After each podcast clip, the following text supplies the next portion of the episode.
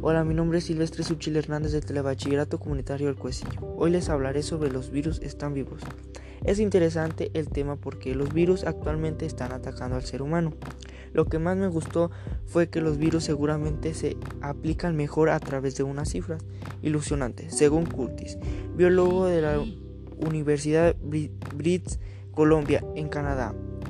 Un estudio de 2018 descubrió que más de 800 millones de virus se depositan, se depositan en cada metro cuadrado de la Tierra cada día.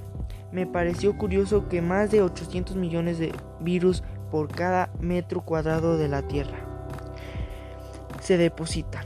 Para concluir, pienso que los virus son algo muy extraño y podemos saber más sobre ellos.